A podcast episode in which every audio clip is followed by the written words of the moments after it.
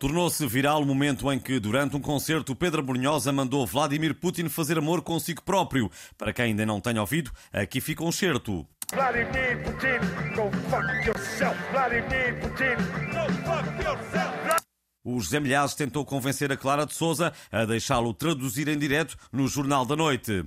Olha, eh, sabes o que é que o Brunhosa está a dizer, Clara? Ah, sei, Zé, sabemos todos. mas, mas, eu, mas eu posso traduzir. Ah, não é preciso, Zé, obrigada. Mas, é que eu não percebo inglês, Clara.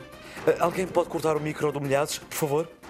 E é precisamente o José Milhazes quem temos connosco em estúdio eh, para nos dar conta das últimas novidades sobre este tema. Muito bom dia. Bom, ah, muito bom dia a todo o auditório.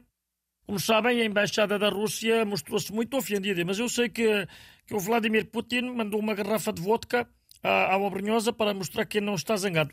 Ui, e, e o Abrunhosa bebeu? As minhas fontes eh, garantiram-me que sim. E que ficou tão alegre que começou a cantar uma nova versão do seu tema Socorro, que passou a Socorro, estou envenenado. Ah, mas é é melhor ir alguém eh, ver como é que ele está. Eu posso ir, mas antes querem que eu traduza o Putin Go fuck yourself? Não é preciso, obrigado. Vá lá, não é vai-te lixar, é outra coisa. Em época de incêndios, o principal inimigo dos bombeiros não é o vento, nem o calor extremo, nem a baixa umidade. São os jornalistas que se põem à frente, impedindo o apagar do fogo. Mas o Portugal é que sabe que os bombeiros já têm a sua vingança preparada para o próximo outono e inverno. Quando os jornalistas estiverem a tentar entrevistar alguém, os bombeiros aparecem e começam a regá-los. Sr. Primeiro-Ministro, acha que ainda vai a tempo de salvar o Natal? Vamos ver, a situação neste momento. Bom, infelizmente eh, não conseguimos ouvir as palavras do, do Primeiro-Ministro porque eh, eh, estamos a levar como sacos de água com os bombeiros.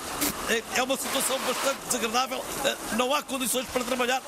Alô, estúdio. Ao que conseguimos apurar, o risco de incêndio em cada conselho é neste momento calculado em função do número de jornalistas da CMTV esperado em cada local.